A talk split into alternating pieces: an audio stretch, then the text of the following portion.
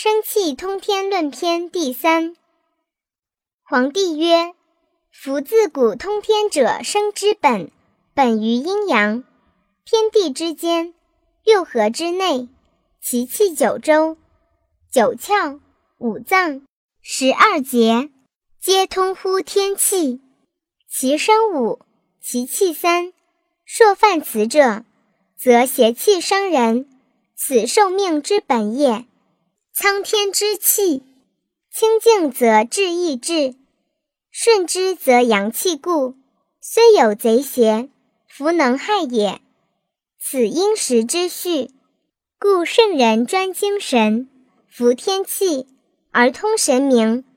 失之则内闭九窍，外壅肌肉，胃气散泄，此谓自伤，气之消也。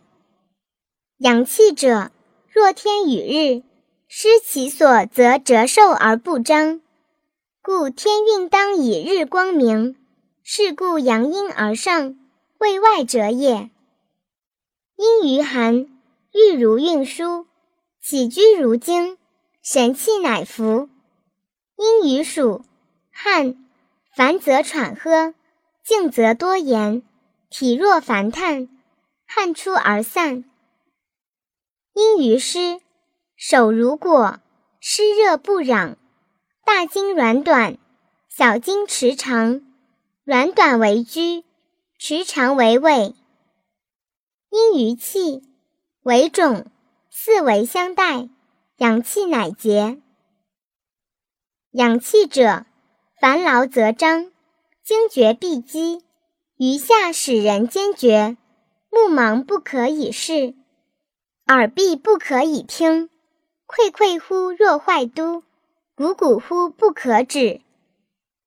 阳气者，大怒则行气绝，而血郁于上，使人勃厥，有伤于筋。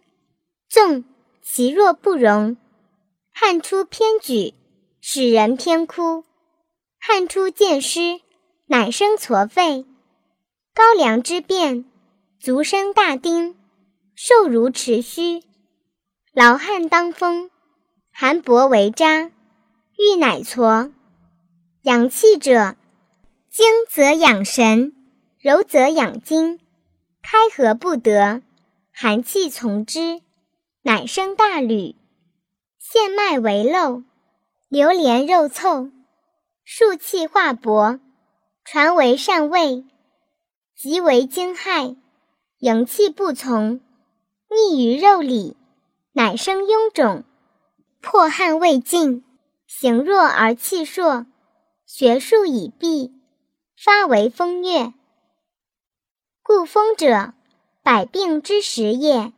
清静则肉凑必聚，虽有大风科毒，服之能害，此因时之序也。